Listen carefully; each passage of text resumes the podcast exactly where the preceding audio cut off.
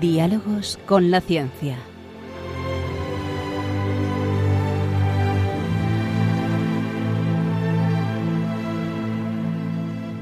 Dirigido por Javier Ángel Ramírez.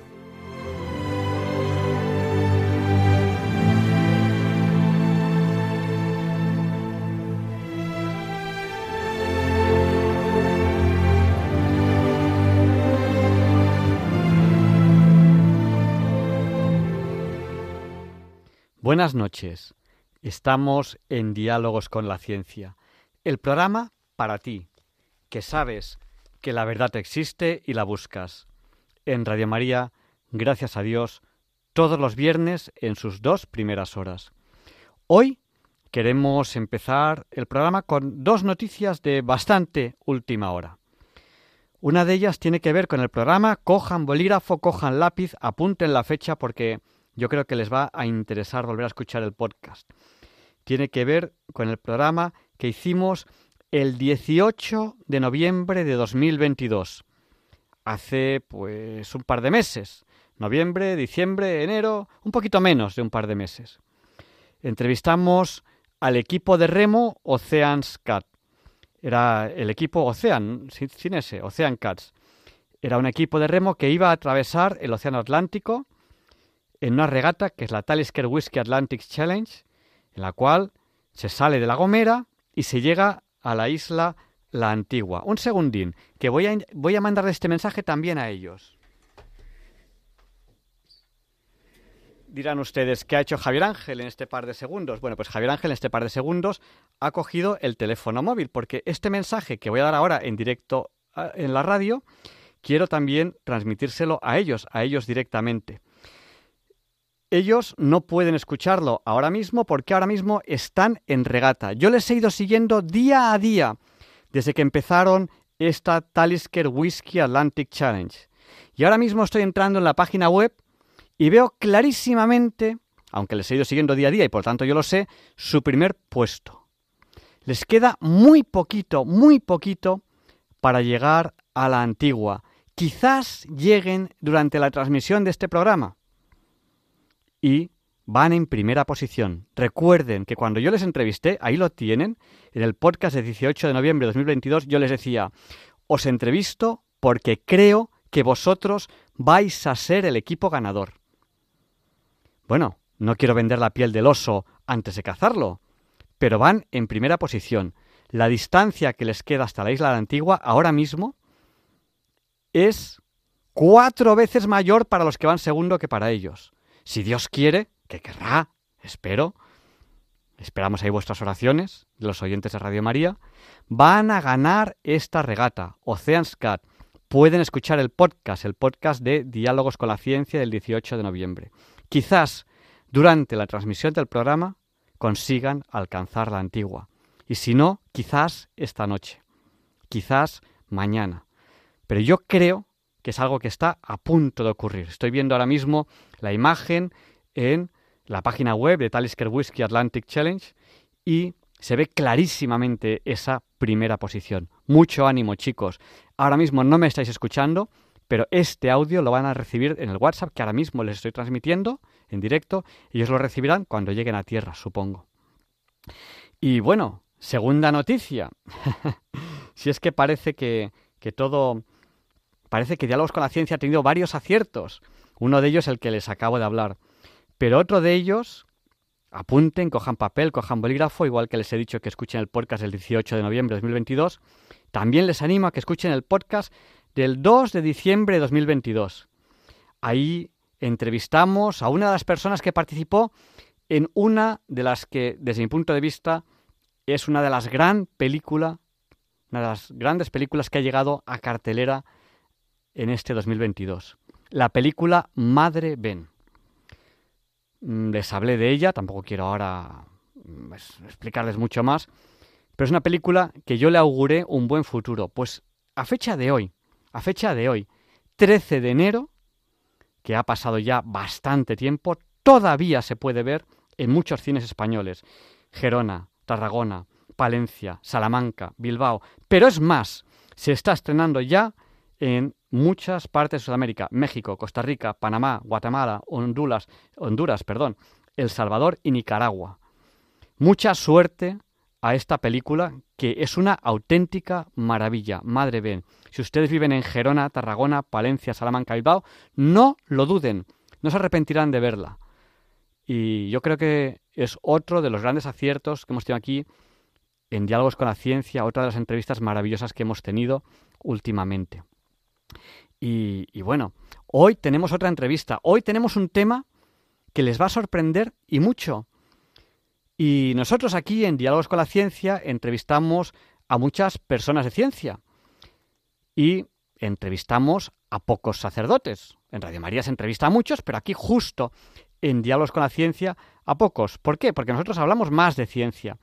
Y curiosamente, la semana pasada tuvimos una entrevista a un sacerdote, una entrevista que muchos de ustedes me han dicho que les encantó, porque era la semana de Reyes, era justo la noche de Reyes, y entrevistábamos a un sacerdote que había hecho una gran obra para los niños.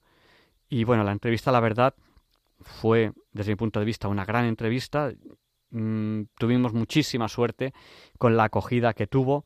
Un sacerdote que ha sido atacado hasta la muerte.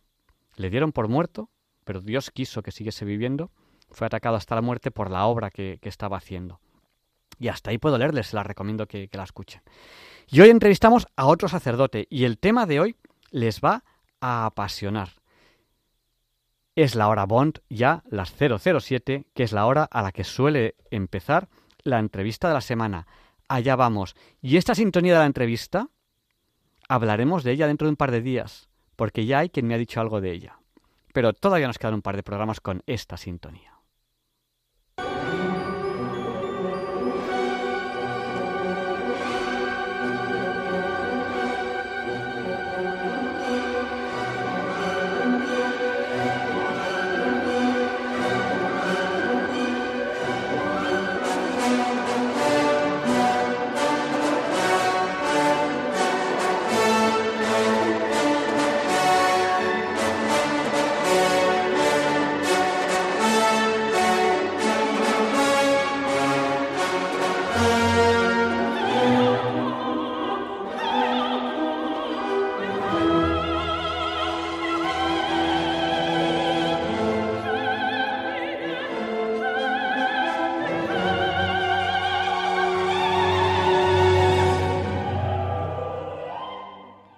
Saben ustedes bien que esta es la sintonía con la que presentamos la entrevista de la semana. Y hoy tenemos aquí, en Diálogos con la Ciencia, a don Sergio López. Él es sacerdote diocesano en Madrid. Y con él vamos a hablar de la figura de nuestro queridísimo Papa Benedicto XVI, que hace muy poquito que, que acaba de fallecer. Y dirán ustedes, ¿y por qué vamos a hablar de nuestro queridísimo Papa Benedicto XVI con Sergio López. Quizás es el que más le conoce, quizás es el más estudioso. Pues yo creo que posiblemente no. Pero el otro día, en misa, hizo unas reflexiones sobre Benedicto XVI y yo, que estaba ahí, Dios quiso que yo estuviese ahí en ese momento, yo pensé, digo, estas reflexiones que me encantaron, no puedo quedármelas yo. Tengo que compartirlas con personas muy importantes en mi vida, que son ustedes, los oyentes. Buenas noches, don Sergio. Muy buenas noches, Javier Ángel. Qué alegría escucharte, de verdad. Pues nada. Además, tengo que decirte que me ha encantado la, la, sintonía que has puesto para la entrevista. Me gusta mucho Richard Wagner y me ha encantado comenzar con la cabalgata de las Valquirias, te lo tengo que decir. No puedo callarme. Ah, para mí es una sintonía que en grandes momentos de mi vida la, he, utilizado, ¿no? Y, a mí, para, para, mí, pues es una, una sintonía que, que, significa mucho. Y yo, en plan de broma, digo, cuando yo entro, yo entro con la cabalgata de las Valquirias, si no, yo no entro. por todo lo alto. Bueno, se, oye con un poco de... un poquito raro el teléfono, a lo, mejor tiene, tiene manos libres o algo así. Sí, tengo, tengo puesto los cajes y lo voy a quitar Sí, a, lo mejor es mejor. Ahora, ahora, ahora mejor, ¿verdad? Ahora se oye, se oye, la verdad es que bastante mejor. La calidad en la radio es muy importante y estas son cosas que, cosas que tiene, que tiene el directo. Bueno, eh, don Sergio, usted nos dijo en misa el otro día unas palabras sobre Benedicto XVI que a mí me, me sobrecogieron mucho. Yo le he admirado mucho a Benedicto XVI, luego, si cabe, si cabe en la entrevista, comentaré algunas de las cosas que yo he vivido eh, durante, su, durante su pontificado o, durante su vida en general, pero aquí quien tiene que hablarnos de, él eh, es usted. Bueno, para empezar, antes de la entrevista, ¿qué decimos? ¿Benedicto XVI, Benedicto XVI o cómo lo decimos? ¿O, Benito? ¿Cómo, le llamamos? Eh, bueno, Benedicto XVI yo creo que es el, modo más, más sencillo de, dirigirnos a él. Benedicto XVI, ¿verdad? Yo creo que es el modo más, más habitual. ¿Es, es, correcto decimos sexto? Es también correcto, efectivamente.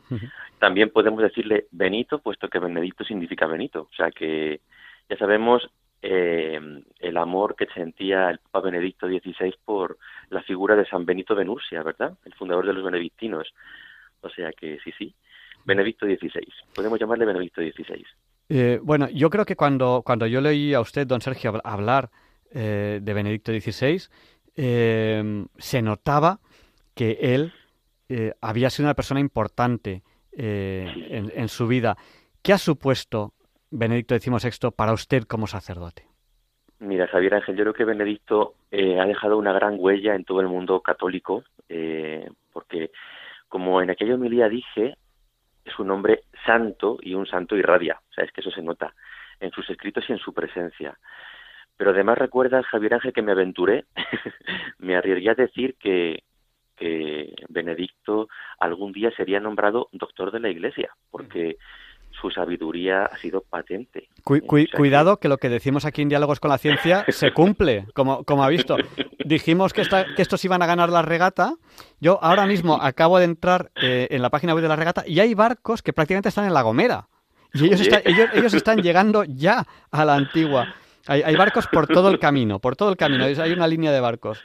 O sea, cuidado que lo que aquí decimos se cumple.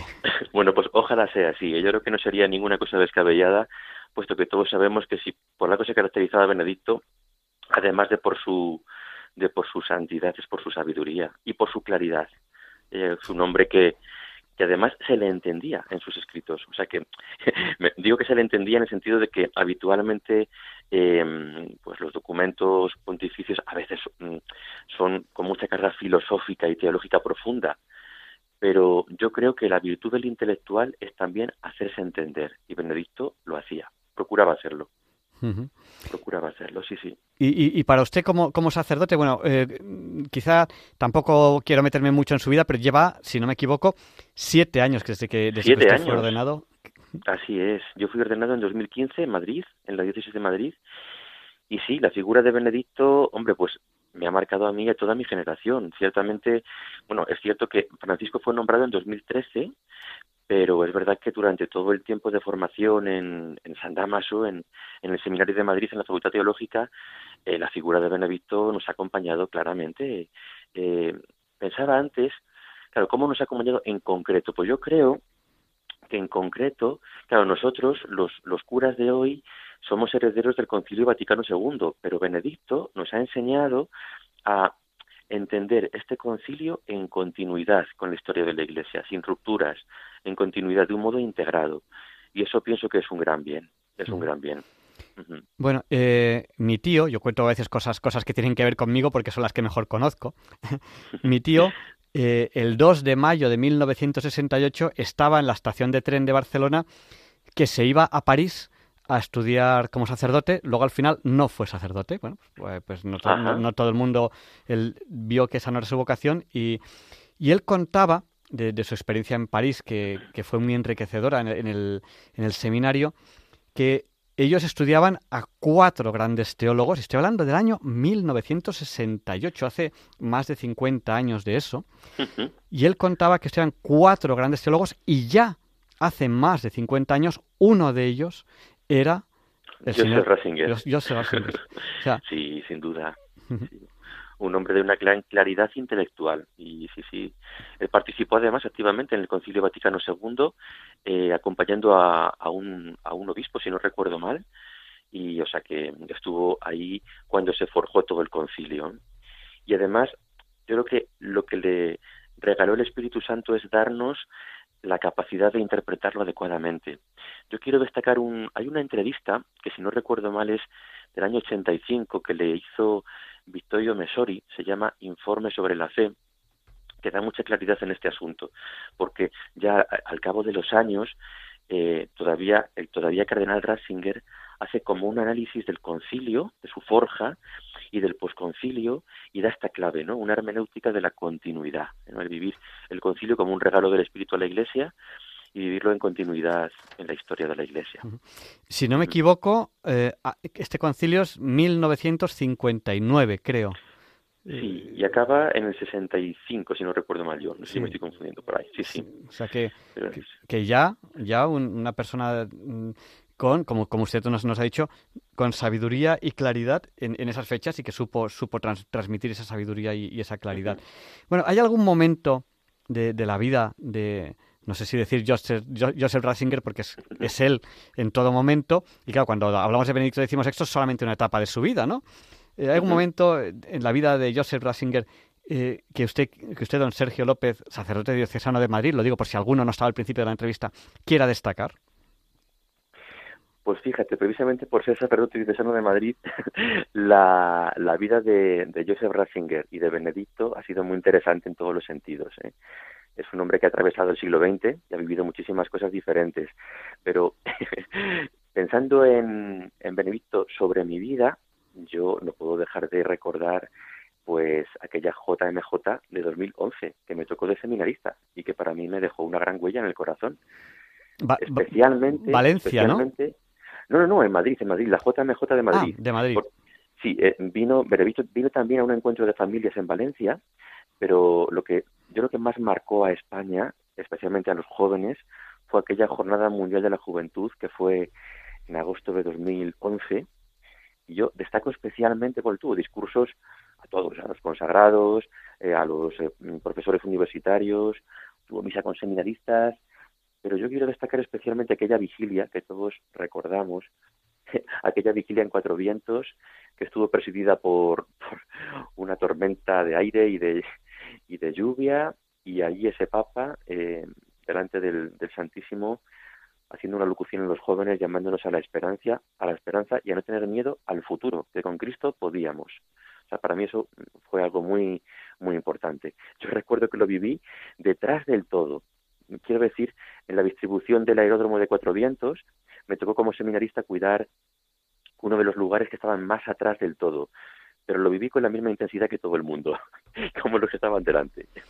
Bueno, bueno, lo, que quiere decir que, que, la distancia ahí no era, no era quizás lo, lo, más importante.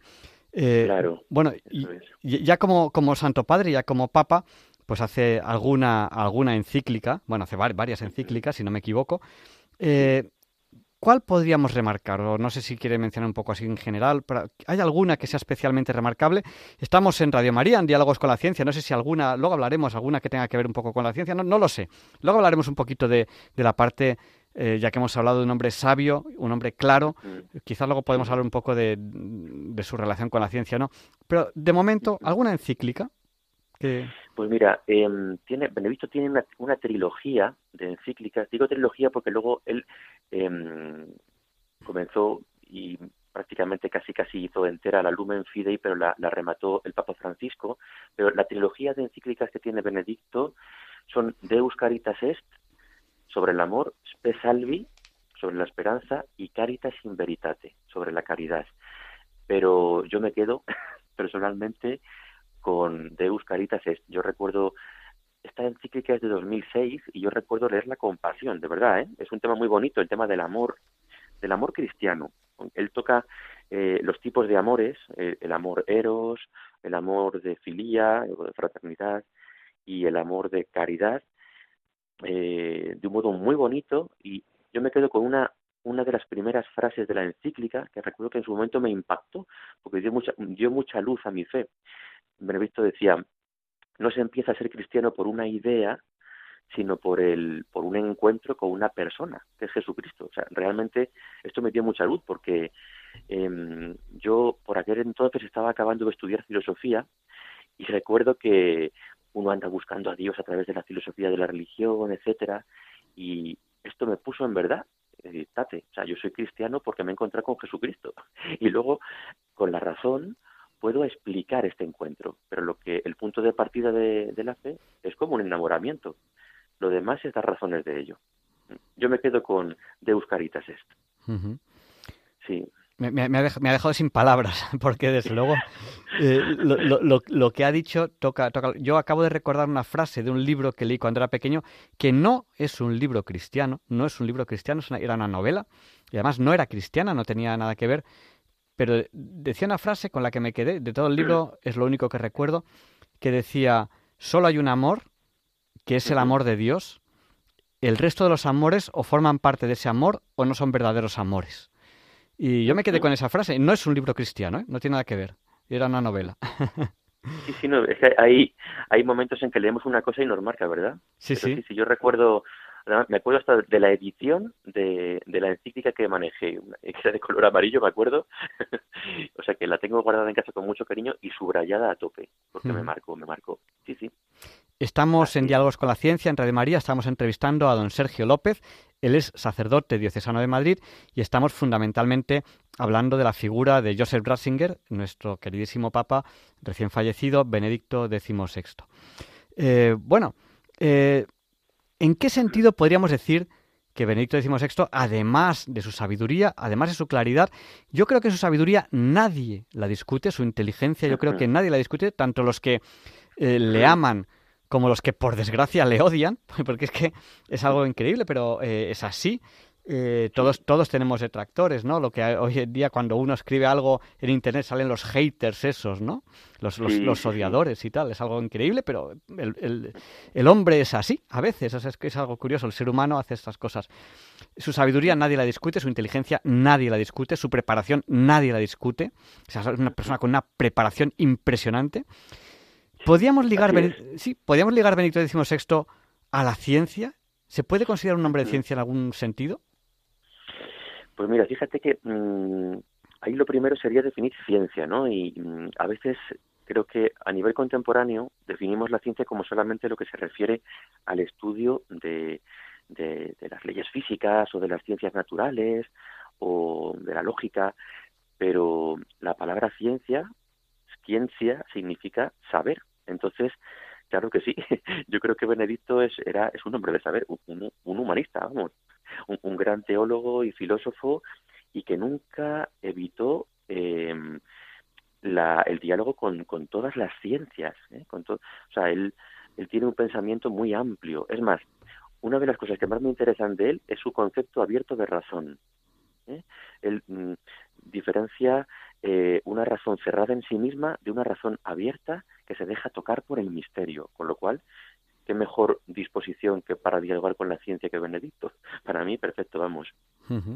Sí, creo que es un hombre de ciencia, no en el sentido de que él, vamos, seguramente sabría también mm, de las ciencias naturales, pero mm, que es un hombre que busca, mira, su lema es operador de la verdad, busca la verdad. Entonces, en ese sentido, las ciencias le interesan porque son un profundizar en la verdad. Y sí que tiene varios discursos ¿eh? al mundo de los científicos. Tiene varios discursos. Le interesó. Sí, sí. Él, eh, si no me equivoco, eh, tuvo charlas a profesores, a científicos. O sea, sí que, sí que, sí, que tuvo muchos encuentros con ellos. Y bueno, tiene varias.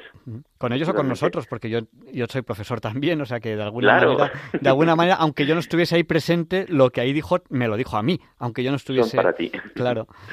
Bueno, y, y como sacerdote, mm, ¿cuál es tu opinión? ¿Crees que la fe tiene algo que aportar a, la ciencia? Nosotros aquí, diálogos con la ciencia, además, eh, ya llevamos, pues no sé cuántos años son, son 13, 14 o 15, no me acuerdo ni cuántos años llevamos, desde, el 2007, tendríamos ahora mismo que hacer la cuenta, siempre se me olvida. Eh, y siempre empezamos diciendo que buscamos la verdad. Nosotros no decimos tenemos la verdad. Me ha encantado, sí, sí. Antes te escuchaba y me ha encantado, Javier Ángel, sí, señor. estamos buscando la verdad, no es, no es Diálogos con la Ciencia el programa que tiene la verdad, no, no, el programa que busca, pues nosotros buscamos la verdad. Eh, ¿Qué tiene que decir la fe a la ciencia? Pues mira, fíjate, yo pienso que mm, la ciencia, pienso humildemente que lo que hace es tocar con los dedos el misterio. Cuanto más profundiza el saber humano, ¿eh? a través de sus diferentes disciplinas, lo que llega a hacer es atisbar el misterio. Llega a un punto en que se le escapa de las manos la verdad plena. ¿eh? Eh, y es ahí donde entra la fe. La fe como una respuesta que da Dios mismo, revelándose. Me gusta pensar en esto como eh, es como que nosotros intentamos tender puentes hacia el cielo para comprenderlo. Bueno, pues es, en este caso es el propio Dios el que elige tender un puente desde el cielo a la tierra para hacerse comprender, para revelarse. O sea, en este sentido, la fe viene a complementar y a completar la ciencia. Sí, son hermanas. Ciencia y fe son hermanas. Son hermanas. Pienso que es así.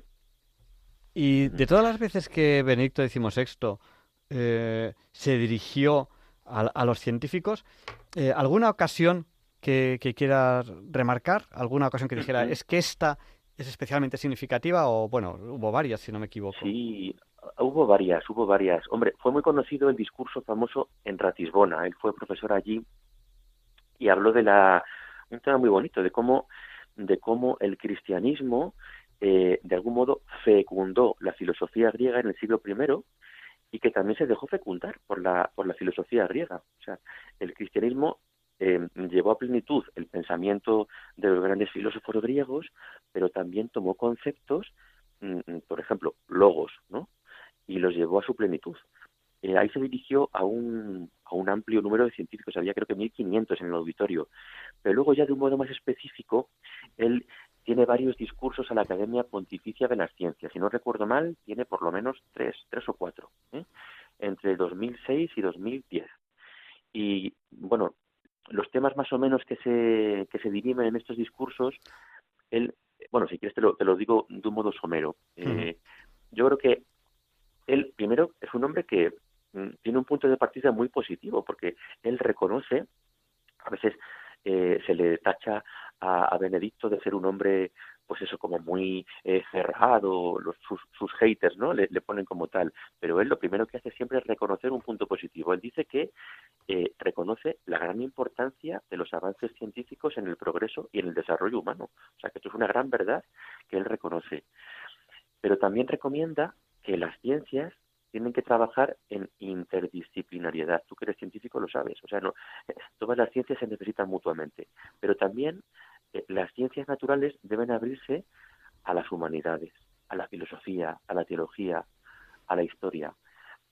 Siempre la ciencia debe estar en favor del ser humano, para su bien, en favor del bien humano y de la creación, nunca en contra de la vida. Y por último, esto, que estoy diciendo son cosas que destaca en todos, en todos sus discursos a los científicos, Benedicto. Y por último, eh, dice que la ciencia no ha de cerrarse a, los propios, a sus propios límites, sino que ha de dejarse iluminar por la revelación, por la fe, y abrirse a la trascendencia. Pues me parece muy interesante. Me parece muy interesante. Sí, sí, estoy, estoy aquí eh, mientras estamos hablando, yo, yo, yo, voy mirando cosas en Internet, voy un poco para intentar enriquecer en lo posible la, la entrevista. Se hace mucho hincapié pues bueno, en su juventud, como fue su juventud, marcada por la guerra, es una juventud pues, un poco dura, ¿no? Eh, en el programa anterior, que yo, yo mientras estaba aquí en la radio lo estaba, lo estaba escuchando, eh, hacían un comentario de que cuando, cuando está, eh, un soldado alemán le preguntó, bueno, ¿y tú cuando acabe la guerra qué quieres hacer? Y él decía, yo quiero ser sacerdote. Y decía, es que en la Alemania después de la guerra no habrá sacerdotes, le decía al soldado. Y le decía, bueno, yo quiero ser sacerdote. Sí, no, hay que reconocer que tanto Juan Pablo II, San Juan Pablo II como Benedicto XVI vivieron tiempos muy duros en su infancia y juventud. ¿eh? O sea, han sido supervivientes de unas guerras mundiales. O sea, que eso es tremendo sus inicios humanos han sido muy difíciles. San Juan, San Juan Pablo II, que, que eh, vamos, le tenemos mucho aprecio en este programa, siempre acabamos eh, el programa poniendo el Padre Nuestro de San Juan Pablo II y le decimos que interceda por nosotros para que se nos libre del mal. Ahora también, también nos puede, puede, interceder por nosotros Benedicto XVI. Que bueno, luego hablaremos, que aún no ha sido proclamado santo, y digo aún.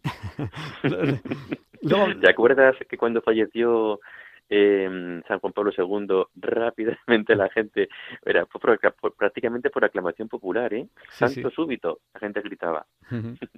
Sí, pues aquí también hay mucha gente que, que gritaba santo súbito. Qué suerte hemos tenido con, con los papas que hemos vivido. Yo cada vez que lo pienso, o sea, 25 años de San Juan Pablo II, o sea, es algo... Es que, que, se dice pronto, ¿eh? Sí, sí. Marca una vida, o sea, es que... Ha marcado muchas vidas y muchas vocaciones, ¿eh? Además en todos los estados, tanto matrimonios como sacerdotes como consagrados, sí, sí. Sí, sí. Esa, esa voz, o sea, es algo... No podemos olvidar esos 25 años, o sea, es algo... Sí. pocos papados tan largos. Además, lo hermoso es que eh, ya de estos últimos papas conservamos también vídeos, con lo cual uno puede ver y escuchar a San Juan Pablo II, como tú dices, con esa voz, ¿no? esa presencia tan fuerte, ¿no? Ese convencimiento de su fe delante de todo el mundo. Tremendo, sí, sí, tremendo. Y San Juan Pablo II escoge al arzobispo de Múnich y, Frisinga, creo que se, creo que se llama, que es eh, Joseph Ratzinger, como prefecto de la congregación para la doctrina de la fe, que si no me equivoco, si no, me equivoco, le escoge el Papa. Y hay, hay entre ellos, y, bueno, yo, lo viví eso, yo lo viví, hay una amistad, un, un trabajo, porque Joseph Ratzinger trabaja muchísimo, o sea, se nota cómo trabaja. Cuando San Juan Pablo II explicaba lo que hacía todos los días, el cómo se levantaba, eh, comía, o sea, desayunaba de una manera, de una manera austera, el cómo rezaba, el cómo tal, uno decía, decía, es que es todo el día trabajando, o sea, es que no para. Y, codo con codo los dos ahí eh, intentando clarificar la fe para el mundo, ¿eh? En un momento muy importante porque siempre mm, en la historia de la Iglesia después de un concilio siempre hay mucha vorágine, ¿no? Eh, corrientes diferentes interpretativas, eh, gente más arriesgada, otros con miedo. Y yo creo que el trabajo de, de ambos, codo con codo, eh, bueno, uno como papá y otro como, como prefecto de la Congregación para la Doctrina de la Fe, fue ir guiando con discernimiento, con prudencia, con mesura y intentando eh, que el Espíritu Santo abriese camino pues a todas las, las propuestas del Concilio Vaticano II, una gran tarea, ¿eh? De la que bebemos nosotros hoy, por cierto. Sí, sí. Así es. Pues, pues nada, eh, nos atrevemos, nos atrevemos a, anticipar que, que, creemos, creemos que Benedicto XVI será nombrado doctor de la Iglesia y será nombrado y será santificado, o sea, no, será nombrado santo. nos atrevemos a, a predecirlo, igual que hemos predicho otras cosas y de momento, vamos, nos podríamos ganar la vida adivinando el futuro de momento. Oye, Javier Ángel, si esto, si esto se, se realiza, tienes que poner esta, este fragmento del programa para recordar a los oyentes que aquí se dijo eso. Sí, sí. Bueno, cuando volvamos a entrevistar a, los del eh, a los Seans Cast, de, pues, pues recordaremos lo que dijimos y a ver si buscamos el fragmento en el que dije, os entrevisto a vosotros, dentro de, de, muchísimos equipos que participan, os entrevisto a vosotros porque creo que sois los que vais a ganar. Y aún no, aún no han ganado, pero creo que son los que van a ganar. Yo creo además que llegan esta noche, creo. Bueno, están, pues. todavía remando, ¿eh? Bueno, o mañana, o mañana. ayer, ayer, por la noche, yo les sigo todos los días, y ayer por la noche pusieron una foto diciendo la última noche. Bueno, pues no fue la última noche, se equivocaron porque todavía queda esta noche. Pero yo creo que, están ya a nada, ya están a punto, a punto, a punto de llegar. Pues según lo que veo, si tú lo dices, Javier, esto se va a cumplir. Bueno, y que se vayan preparando los oyentes, que enseguida les vamos a abrir el micrófono a ellos.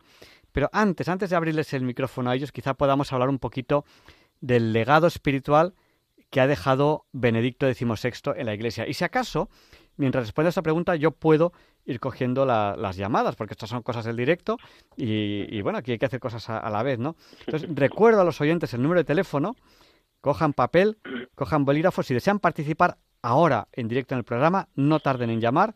Nuestro número es el 91 005 94 19. Se lo repito, por si no tenían a mano papel o bolígrafo. 91 005 94 19. Y mientras tanto, don Sergio López, sacerdote diocesano, eh, nos puede orientar en esta pregunta. ¿Cuál es el legado espiritual que ha dejado Benedicto XVI en la Iglesia? Pues mira, yo me atrevo a decir, fíjate, lo primero, como decíamos antes, miremos su lema. O sea, yo creo que su lema, cuando un papa elige un lema, es un poco el propósito ¿eh? que él tiene en su pontificado. Yo creo que, que lo ha cumplido con creces. Eh, su lema es Cooperatores Veritatis, o sea, el cooperador de la verdad. Eh, el legado espiritual que ha dejado Benedicto, yo creo que es enseñarnos que en la fe eh, buscamos la verdad, pero no porque nosotros la poseamos con nuestras fuerzas, como tú decías antes, yo no tengo la verdad, sino porque el Señor en su misericordia nos la ha revelado. Y lo que buscamos nosotros es la verdad, la verdad, la verdad que resplandece en la belleza. ¿no? Así que a mí personalmente, mm, Benedicto me ha contagiado un amor grande por buscar la verdad de las cosas, más allá de ideologías, más allá de prejuicios, eh, mira, más allá de modas, incluso, buscar la verdad y buscar la verdad también en la fe, encontrar en la fe. Luego también yo diría que Benedicto ha marcado un estilo. Eh, mm, lo que decíamos antes del, de San Juan Pablo II, ¿no? Que ya su presencia y su voz transmitía, ¿no? Eh, también Benedicto, con su presencia y su voz eh, más delicada, un hombre más fino, son muy fino, ¿verdad? Un hombre eh, ha transmitido también un estilo, ¿cómo decir? Un amor a la tradición, ¿no? Un amor a la belleza, ¿no? A la delicadeza, por ejemplo, en la liturgia. Una de las obras de, bueno, de recopilación de obras de Benedicto, el espíritu de la liturgia que quiere, quiere transmitirnos a todos como un amor grande eh, a las celebraciones cristianas, que son el resplandor de la verdad que celebramos.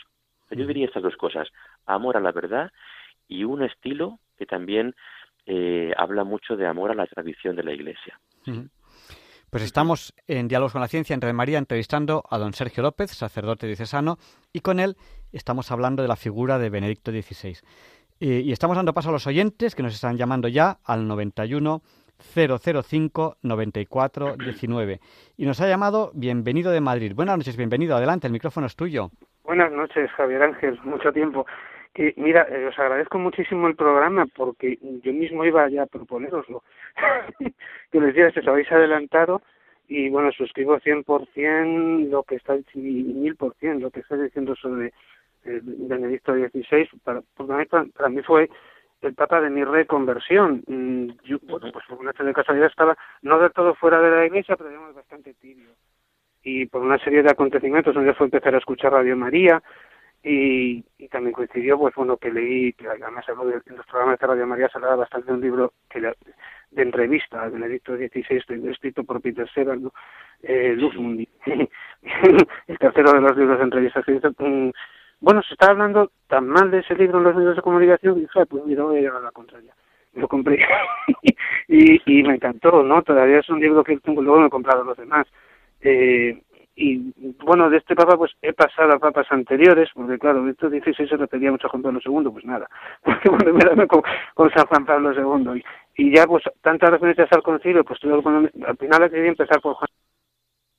Uy, bienvenido, se ha cortado. No sé si bienvenido se ha quedado sin batería o ha pasado algo. Bueno, pues eh, si luego nos vuelves a llamar, te volveremos a, dar paso. Buenas noches. Eh, no sé si, tenemos teléfono. Eh, don Sergio, ¿me estás escuchando? Vaya, pues se está reiniciando el teléfono. Pues ahora volveremos a, recuperar las llamadas. Pero mientras recuperamos las llamadas, que enseguida continuaremos con la entrevista y enseguida continuaremos las, llamadas, vamos a aprovechar para que Leonardo Daimiel, Pérez de Madrid, presente la sección Pensar y Sentir. Disfruten de esta fabulosa voz.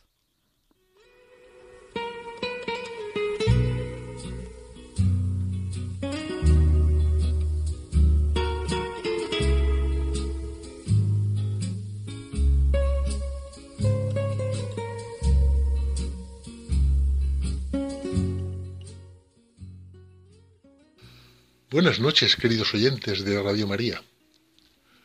Soy Leonardo Daimiel y celebro estar de nuevo con ustedes.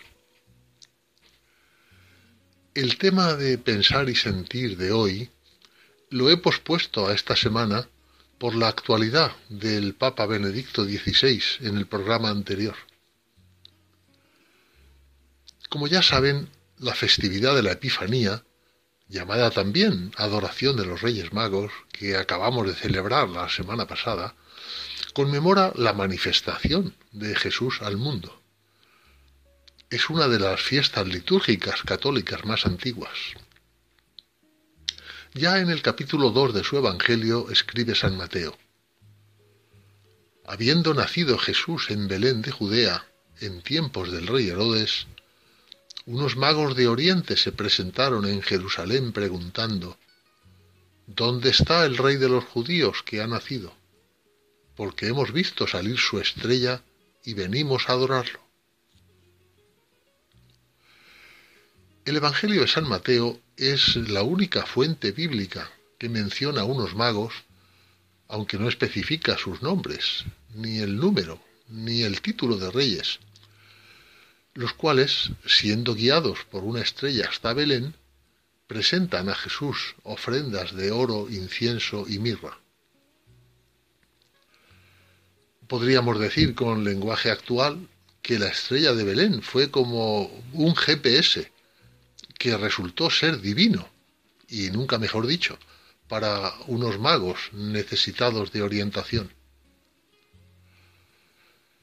Parecería contradictorio que practicantes de la magia fueran admitidos como adoradores de Jesús, ya que era una actividad severamente reprendida, tanto en el Antiguo como en el Nuevo Testamento.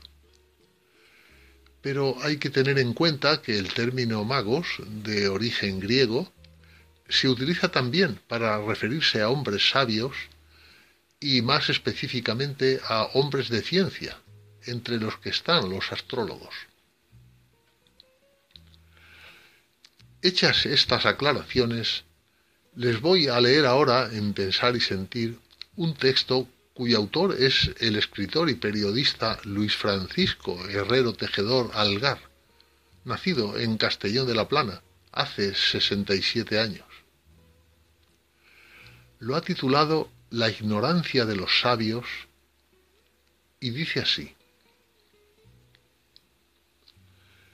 Siempre he creído que lo que movió a los tres sabios de Oriente a ponerse en camino para adorar a un niño en tierras lejanas no fue la fe de los judíos, porque ellos eran paganos, sino la conclusión científica y por lo tanto racional a la que llegaron a través de sus propios estudios. Como eran astrónomos, escrutaron el lenguaje del firmamento establecieron sus conjeturas y se pusieron en marcha. El relato evangélico de Mateo da a entender que algo inesperado les sucedió cuando llegaron a Jerusalén. La estrella que les había guiado desapareció y los viajeros se quedaron a oscuras. Herodes convocó a los mejores exégetas de las Sagradas Escrituras para que les ayudaran a identificar el lugar al que debían dirigirse, y así fue como la fe y la razón colaboraron juntas por primera vez para llegar a la verdad de Belén. Luego la estrella reapareció y les confirmó que habían hecho un buen trabajo. Mateo afirma que los tres sabios, después de adorar al niño, fueron advertidos por un ángel de que Herodes pretendía matarlo, y rompieron la promesa de regresar ante él para informarle de su paradero. Lo que el evangelista no cuenta es la cara que se les quedó cuando descubrieron que el ungido que andaban buscando había nacido en un establo. Siempre he supuesto que para los hombres más instruidos tiene que ser frustrante no entender la lógica de Dios. Después de los Reyes Magos, ha habido otros muchos estudiosos que han utilizado la razón para orientarse en el camino de la fe. Uno de los ejemplos contemporáneos inevitables es el del recién fallecido Benedicto XVI probablemente el papa más teológico de los últimos siglos. Él también experimentó, aunque en circunstancias muy distintas, la dificultad que entraña entender la lógica divina. La anécdota es muy conocida. cuando visitó el campo de Auschwitz en mayo de 2006 y se detuvo ante el muro de la muerte, donde los nazis ejecutaron a miles de judíos durante la Segunda Guerra Mundial, elevó los ojos al cielo y formuló en voz alta una pregunta que sacudió los cimientos de la lógica cristiana. ¿Por qué, Señor, permaneciste callado? ¿Cómo pudiste tolerar todo esto? Para un teólogo sinceramente convencido de que es posible razonar y explicar a Dios, lanzar al aire esa pregunta sabiendo que no existe una respuesta comprensible para el ser humano, tuvo que suponer todo un desafío. Termina así este texto escrito por Luis Herrero. A mí me tranquiliza saber que algunas verdades trascendentales que nos interrogan desde que nacemos no repugnan a la razón, pero tampoco son explicables por ella. Me ayuda a sentirme menos idiota cuando ese tema de conversación sale a relucir en las tertulias con mis amigos. Pincho de tortilla y caña a que el niño que trataba de meter en un agujero de la playa todo el agua del océano, cuando San Agustín se devanaba los sesos por meter en su cabeza la idea de la Santísima Trinidad, era el mismo niño que les explicó a los Reyes Magos que ni siquiera los sabios pueden entenderlo todo.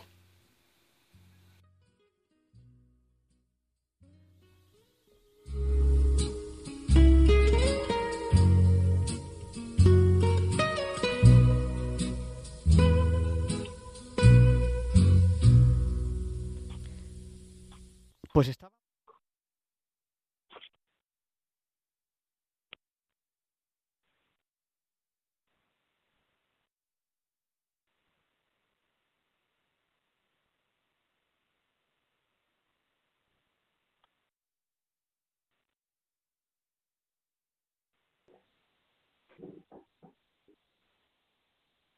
Hola. ¿Sí? Eh, pues me gusta mucho Benedicto XVI porque fue un gran teólogo y tenía mucha fe. Además tiene, tiene razón en que la ciencia está relacionada con la fe porque si no hay verdades a priori no puede ejercerse la, la ciencia. Pues muchísimas gracias David. Un abrazo muy fuerte. Sí. Muchas gracias. Buenas noches. Vamos a dar paso. Buenas noches. He hecho algún, ah, se han hecho algunos descubrimientos en ciencia gracias a la, a la lógica más que a, la, que a, lo- que a los experimentos, porque los experimentos tienen que ser apoyados antes por la lógica. Claro. Y ah, gracias al gran teólogo Glasinger sabemos más sobre cómo razona la ciencia. Pues muchísimas gracias. Eh, le damos paso, si no me equivoco, ahora es Paco de Purchena. Buenas noches. Buenas noches. Que felicitar el programa que estás haciendo y que estoy de acuerdo con lo que han dicho los demás. Pues muchas gracias, Paco. Buenas noches. Sí, y saludo a unos amigos que van conduciendo. Bueno, pues a, Carlos, a Carlos y a Juan. Carlos y Juan, conducir con cuidado y un abrazo muy fuerte. Venga, adiós. Adiós, buenas noches. Y damos paso, creo que es Consuelo. Consuelo, buenas noches. Sí, soy yo. Díganos, el micrófono es suyo. Bueno, yo creo que la amistad entre Benedicto XVI y Juan Pablo II era perfecta porque no solo ellos se entendían teológicamente, sino místicamente. Entre los dos había una parte de cada cosa. No sé si me entiendes. Sí, sí, sí. El uno era un místico y el otro era un teólogo Mm. práctico, digamos así. Juan. Pablo II era un hombre, era un hombre extraordinario y el otro otro extraordinario y juntos hacían la fusión perfecta. Pues muchas gracias, Consuelo. Y- ¿verdad? Buenas noches. Y nos ha llamado también al 91 005 94 19, creo que es María, desde Madrid. Buenas noches, María. Sí, buenas noches. Muchas gracias por el programa, porque aunque estáis hablando en Radio María bastante de, de nuestro querido Papa, la verdad es que todo es poco, parece que estamos sedientos y que ahora con el tiempo vamos a ver, no sé, remarcar que a mí me parece el Papa dulce, alemán dulce, o sea, es como si hubiera unido la intelectualidad alemana y su parte de teología con esa parte dulce italiana, latina, dulce realmente. Mis niñas son medio españolas, medio alemanas y Dios mío, viva el Papa y creo que vivimos tiempos recios, pero también tiempos de santos. Carlos Acuti, su madre viene ahora a España, el, el padre Zavala lo ha comentado, y, y del padre Benedicto es que es todo, es increíble como el concilio, todos los tiempos, y remarcar dos cosas. A ver, como, como resumo, salvando mucho las distancias, cuando hizo la renuncia, yo recuerdo que me asusté y por un mail a un sacerdote muy querido que tengo, que también creo que es un pequeño santo a su manera, callado, pero que habla mm, de Jesús con el mismo amor que habla eh, Ratzinger en sus libros de Jesús de Nazaret, que es increíble leerlo, con qué amor habla. Em, el padre Silva Castigliani, yo me asusté porque dije, Dios mío, ¿qué va a pasar la iglesia y tal? Y él me tranquilizó. Me dijo el Espíritu Santo. María, tenemos que ir dando paso a la siguiente llamada. Lo doy, que gracias, gracias por hablar de él y felicidades por el programa. Oye, con mucha distancia, a ver qué opina el, el sacerdote de esta idea, que salvando las distancias, María, cuando estuvo en la cruz, y, cuando fue la cruz y hasta la resurrección, eh, sostuvo a la Iglesia. Yo sí creo lo del quinto dogma de María Corredentora. Salvando las distancias, creo que Ratzinger, nuestro querido Papa Benedicto Benito, ha sostenido también la Iglesia desde su dimisión, de alguna manera, salvando mucho las distancias, pero a ver qué opina él. Gracias, buenas noches y felicidades. Buenas noches. Chao. Bueno, pues eh, seguiremos dando paso a nuestros oyentes, pero eh, tenemos aquí a, a, don Sergio. Don Sergio, hemos, hemos dado paso a unas cuantas llamadas. Sí, sí, sí, sí. Mira, pues quiero responder a, María. Eh, me ha gustado mucho una cosa que ha dicho sobre la dulzura de, de Rasinger. Es una de las notas características de su, de su presencia, muy dulce, ¿verdad? Es verdad.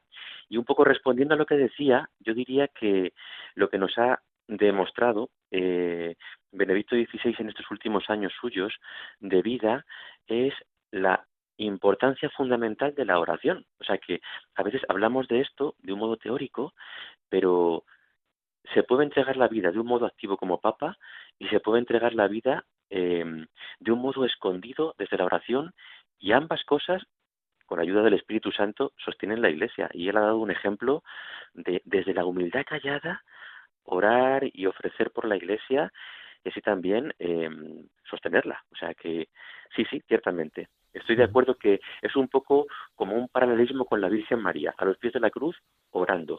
Así es.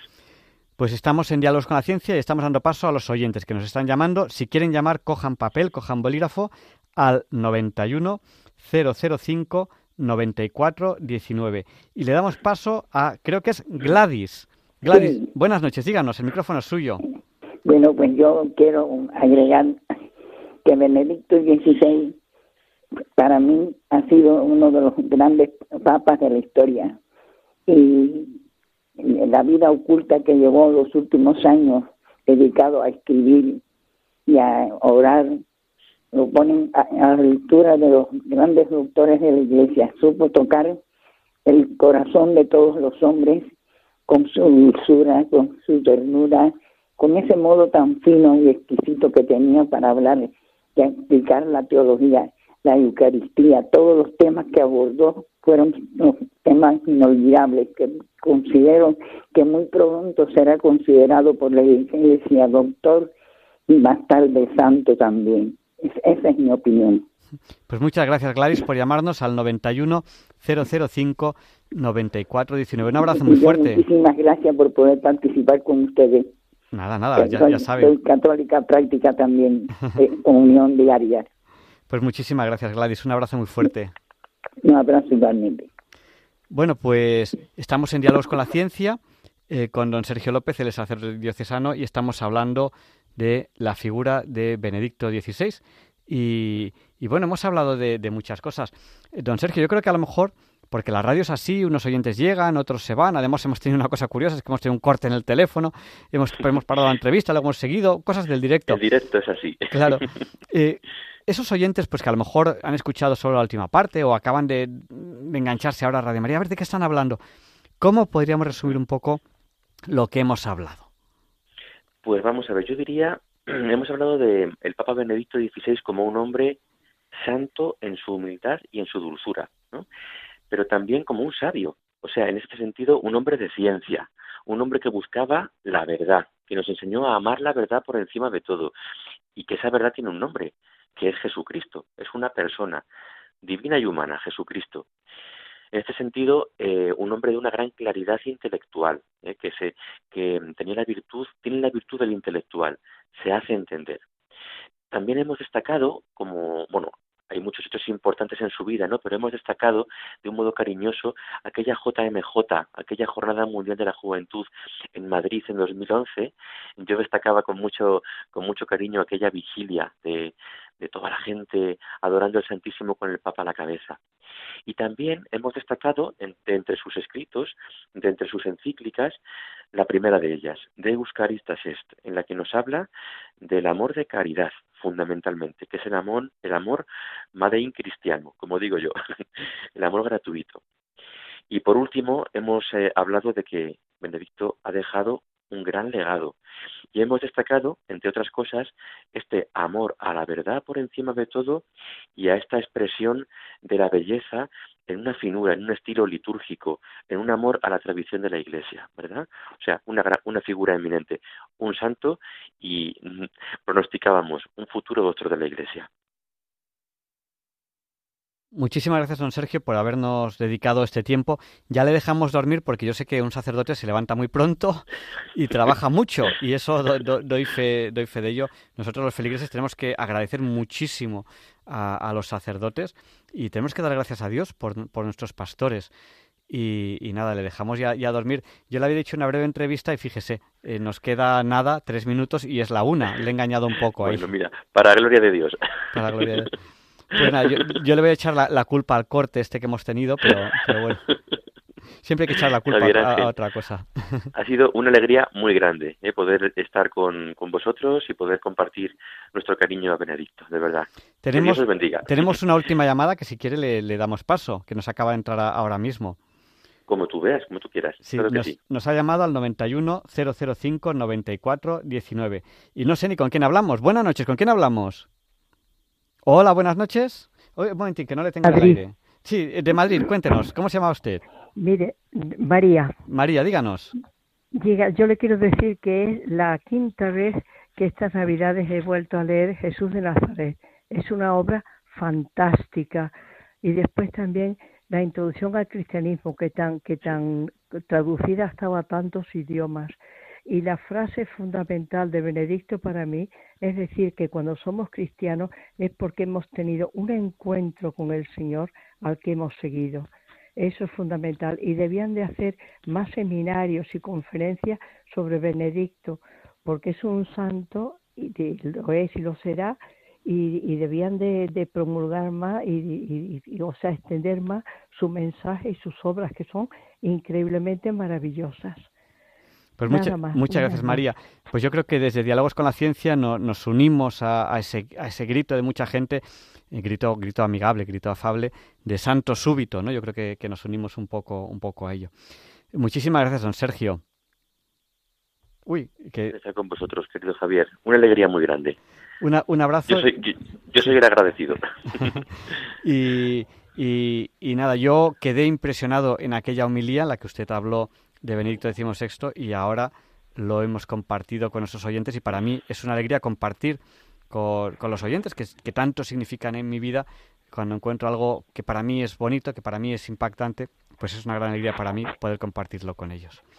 Qué maravilla. Pues de verdad, gracias también a ti por tu labor y tu tarea, Javier Ángel. Que Dios te bendiga. A mí no me han echado porque todavía no han encontrado a nadie que en 14 o 15 años no, haya fallado una sola vez. Es que este aún no ha fallado una sola vez, pero por eso aún no me han echado. Pues Un abrazo muy grande y buenas noches. Buenas noches. Pues a continuación Leonardo Daimiel Pérez de Madrid, que faltan 30 segundos para la, la una, nos explica por qué hoy, 13 de enero, no es un día cualquiera.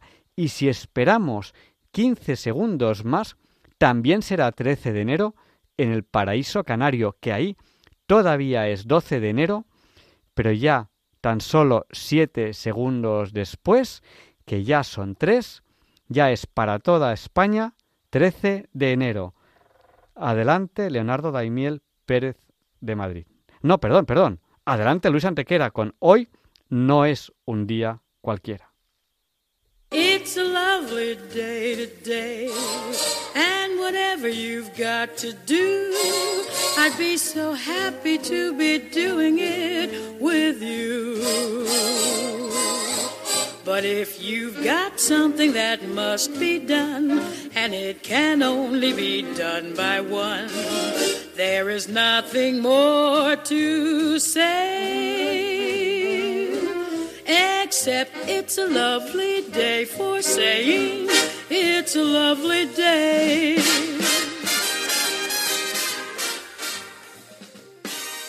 No, Javier Ángel, no dilectos compañeros de Diálogos con la Ciencia, no, queridísimos oyentes de Radio María. Claro que no es un día cualquiera, ningún día es un día cualquiera, y este 13 de enero que nos disponemos a comenzar ahora mismo, tampoco, porque en fecha tal, pero del año 532, tiene lugar la revuelta de Nica, que iniciada en el hipódromo constantinopolitano como una simple algarada entre las facciones rivales de verdes y azules, los colores con los que competían en las carreras de carros, acabará en una revolución que hará tambalearse el trono del más grande emperador bizantino, Justiniano I, recomponedor del imperio romano y recopilador del derecho romano.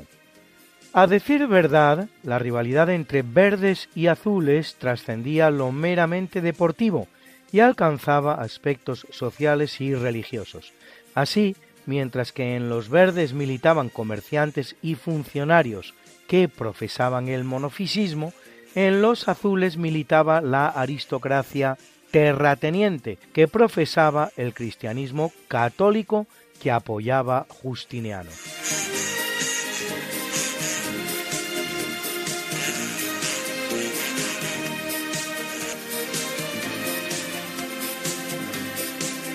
En 587 el rey visigodo de España, Recaredo I, declara su conversión a la fe católica, renegando del arrianismo, logrando así la unidad de las dos grandes comunidades que convivían en España, la hispano-romana de religión católica y la germano-visigótica de religión arriana, que seguirá los dictados del monarca visigodo.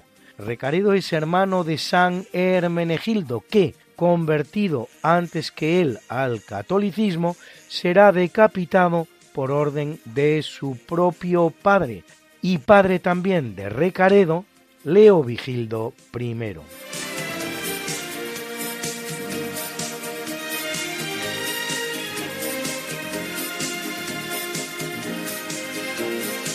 En el año 1129, en Troyes, en Francia, tiene lugar el concilio que aprueba la Orden del Temple, que poco menos de dos siglos después, en 1314, será brutalmente exterminada por el rey francés Felipe IV el Hermoso, quien los acusa con falsedad y al solo objeto de confiscar su fabulosa fortuna de los peores delitos, sacrilegio, profanaciones, sodomía, etcétera, etcétera, etcétera, procediendo a su eliminación en connivencia con el Papa Clemente V.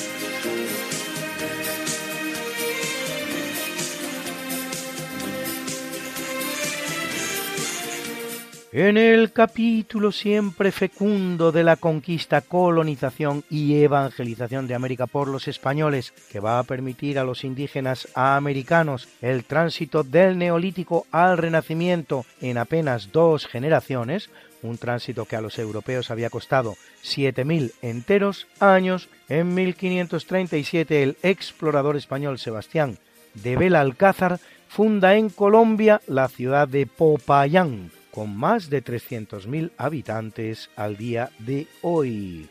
Y en 1750 España y Portugal firman el Tratado de Madrid, que actualiza las fronteras de ambos reinos en América, por el que Portugal entrega a España la colonia del Sacramento, en Uruguay, la orilla occidental del río Japurá y la navegación del río Ica, y recibe a cambio los territorios del nacimiento del río Ibicuí y la margen derecha del Guaporé.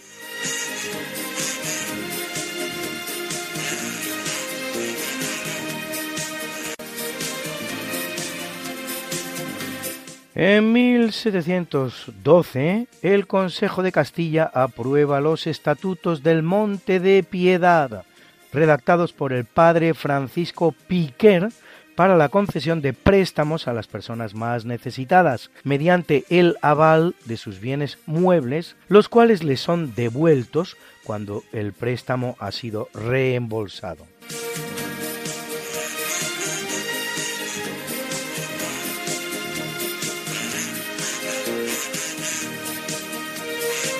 En 1888, bajo la presidencia de Gardiner Green Hubbard, filántropo estadounidense que apoya los experimentos de su yerno, Alexander Graham Bell, que patenta el teléfono, el cual le sucederá después en la presidencia, se funda en Washington la National Geographic Society. Son sus objetivos difundir los conocimientos geográficos, fomentar la educación, promover la conservación de la riqueza natural y cultural e instruir a la población en el cuidado de la naturaleza. Nueve meses después de su fundación, publica la sociedad el primer ejemplar de su famoso boletín científico, llamado precisamente así, National Geographic, que aún hoy, 134 años después, se sigue publicando.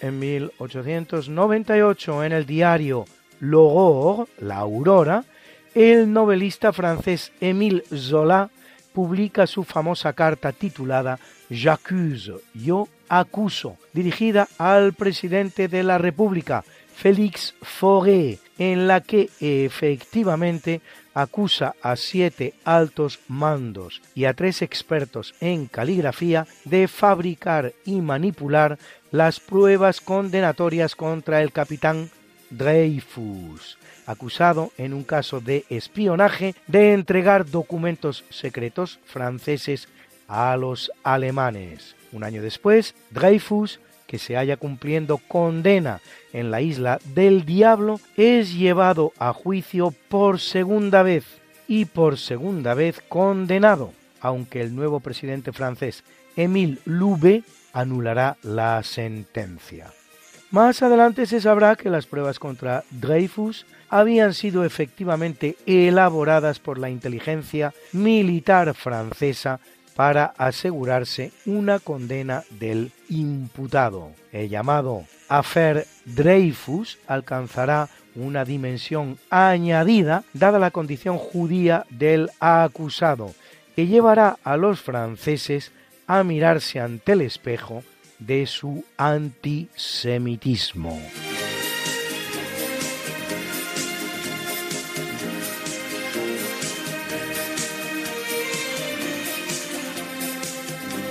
En 1930, tras aparecer en 15 cortometrajes de animación que le dan gran popularidad y tras solicitar a Walt Disney licencia, la compañía King Futures Syndicate lanza la primera serie de tiras cómicas de Mickey Mouse, con guion escrito por el propio Walt Disney y con dibujos de Ub Iwerks.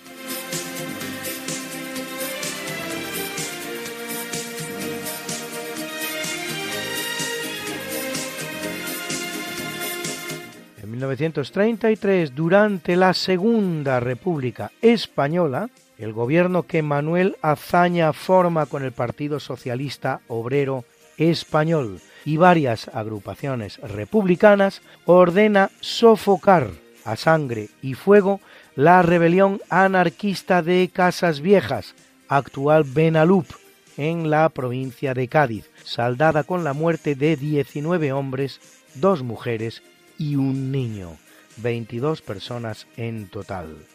Se trata solo de una más de las represiones brutales ordenadas por el gobierno de la Segunda República contra rebeliones de signo anarquista, como las acontecidas en Gilena, en la provincia de Sevilla, con un saldo de seis muertos, Castilblanco, en la provincia de Badajoz, con otros ocho muertos, y Arnedo, en La Rioja, con otros once.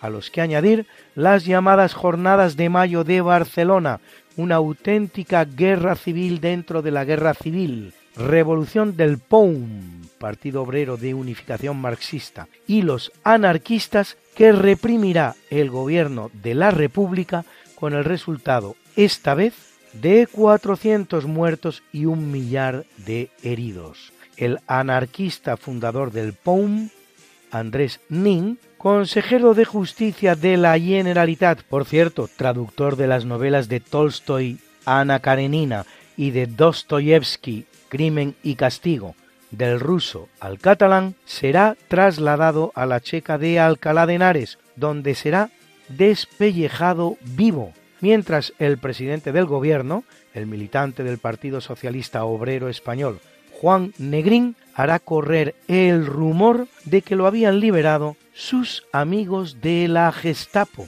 según dijo.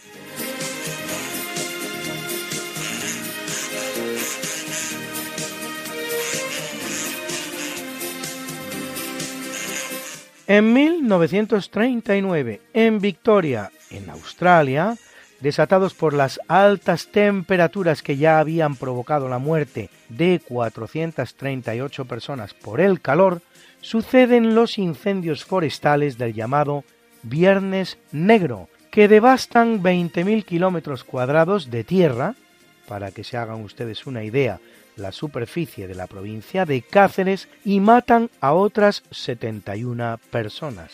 Y todo ello medio siglo antes del cambio climático.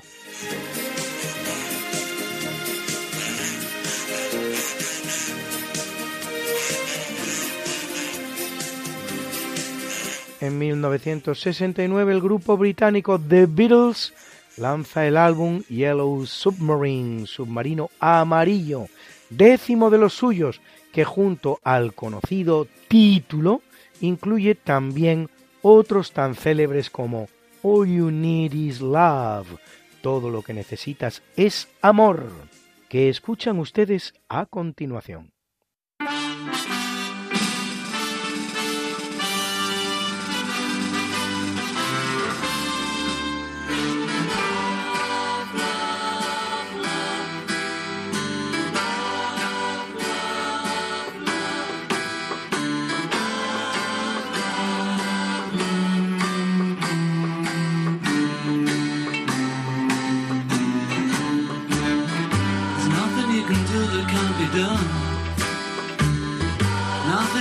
Sing that can't be sung. Nothing you can say, but you can learn how to play the game. It's easy. Nothing you can make that can't be made. No one you can save that can't be saved. Nothing you can do, but you can learn how to be you in time.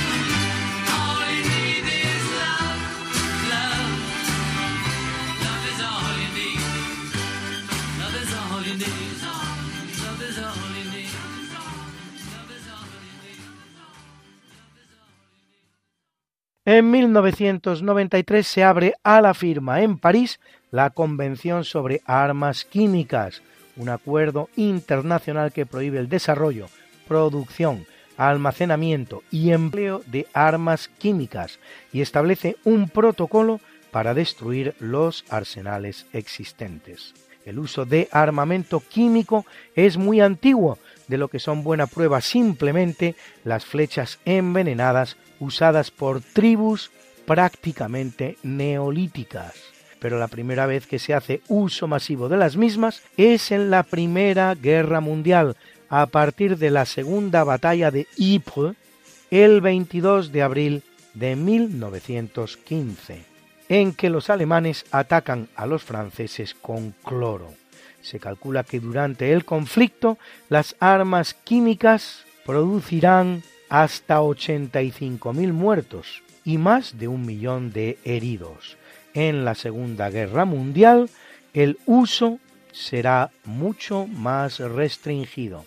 En la Guerra del Vietnam, Estados Unidos todavía realizará profusos bombardeos con napalm. Bruna, Bruna, nació María y está en la cuna, nació de día, tendrá fortuna, bordará la madre su vestido largo y entrará a la fiesta con un traje blanco. Y será la reina cuando María cumpla 15 años. Te llamaremos Negra María, Negra María que abriste los ojos en carnaval.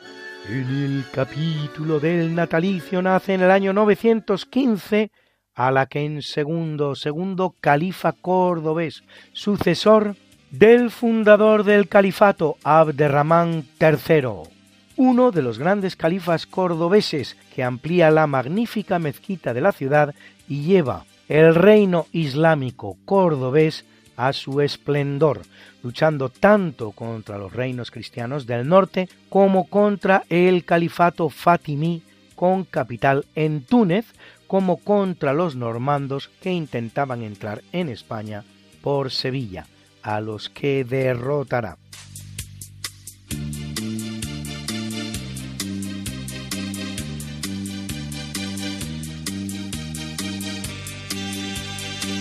En 1864 viene al mundo el alemán Wilhelm Wien, Nobel de Física 1911 por sus trabajos sobre radiación térmica.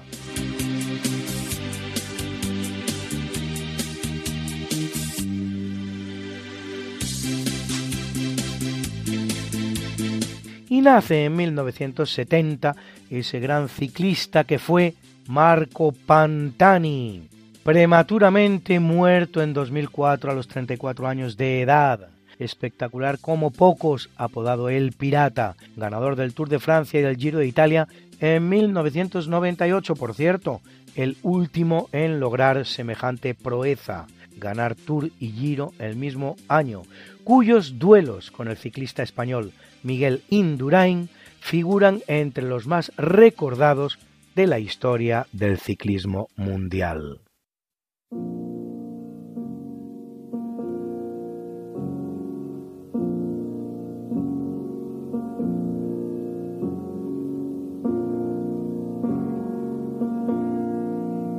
En el capítulo del obituario, en 1691 muere el británico George Fox, fundador de la Sociedad Religiosa de Amigos, cuyos miembros, que componen una nueva adscripción del cristianismo, serán conocidos como cuáqueros, quakers en inglés, del verbo inglés to quake, temblar, temblad en el nombre del Señor, según les decía su fundador. Fox se inicia en la predicación a la temprana edad de los 23 años y a lo largo de su vida será detenido y encarcelado en numerosas ocasiones, acusado de blasfemia y desórdenes públicos. Hoy día la comunidad cuáquera aglutina a algo menos de 400.000 fieles, con una concentración especial en Kenia, donde superan los 100.000 y en el estado norteamericano de Pensilvania, así llamado en honor precisamente de un célebre cuáquero, William Penn.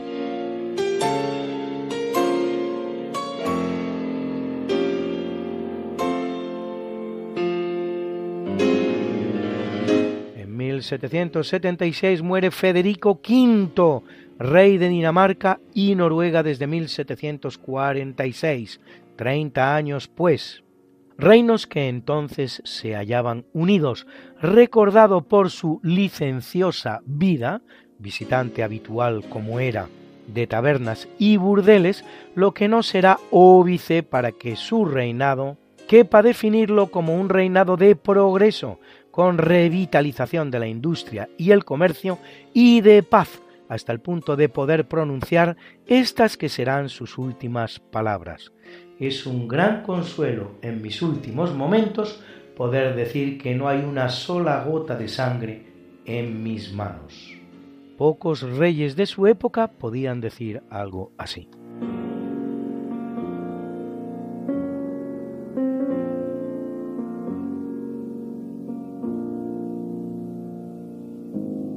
En 1941 fallece James Joyce, el escritor irlandés más importante de la historia de su país, con permiso desde luego de Oscar Wilde, quien decía de sí mismo, lo mejor de Inglaterra es el whisky, el té y mi obra, pero el whisky es escocés, el té es chino y yo soy irlandés autor nuestro James Joyce, de obras como Dublineses, Retrato de un artista adolescente o Ulises. Está la mañana en que vengo a saludarte. Venimos todos con gusto y placer a felicitarte el día en que tú naciste, nacieron todas las flores. En la pila del bautismo cantaron los ruiseñores. Ya viene amaneciendo, ya la luz del día nos dio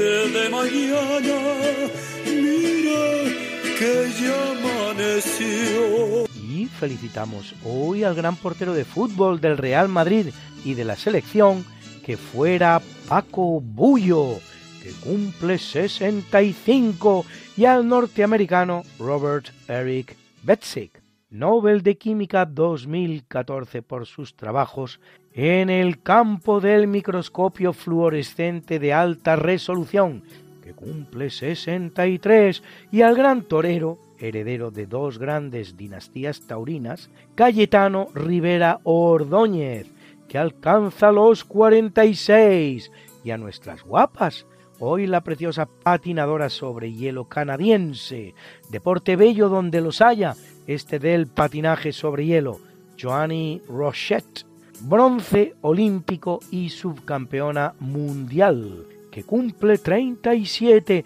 y a la no menos guapa cantante neozelandesa Big Runga, de origen malayo-vietnamita, que cumple 47 y siete y canta así de bien. Es su bonito tema, Sway.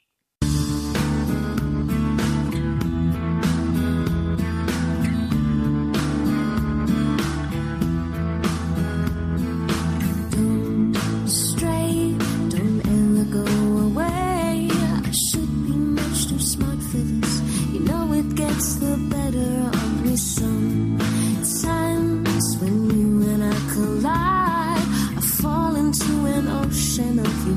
Pull me out in time, don't let me drown. Let me down.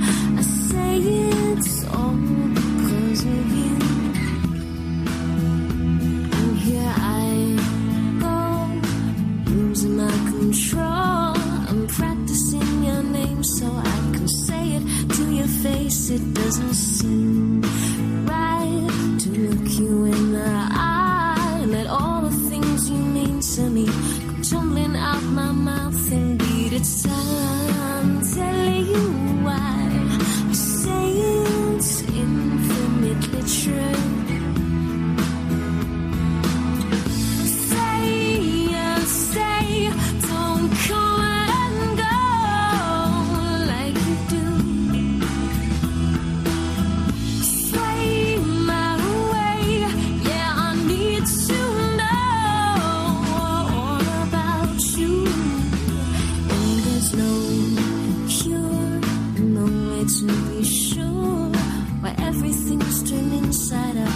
Instilling so much doubt. It makes me so tired. I feel so uninspired. My head is battling with my heart.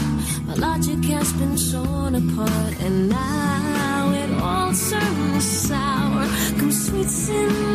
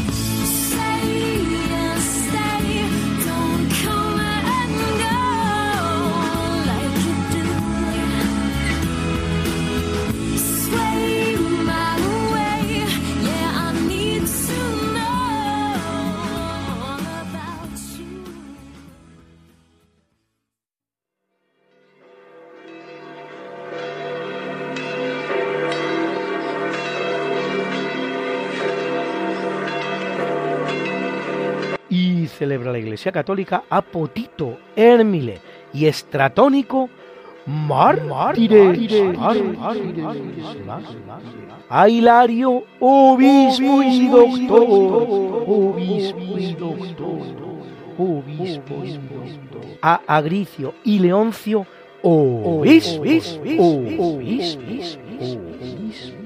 a Gumersindo, presbítero, presbítero, a Servideo, monje, monje, a Gláfira y Verónica de Vinasco, vírgenes, vírgenes, vírgenes, y a Vivencio, confesor, confesor, confesor. got something that must be done, and it can only be done by one. There is nothing more to say, except it's a lovely day for saying it's a lovely day.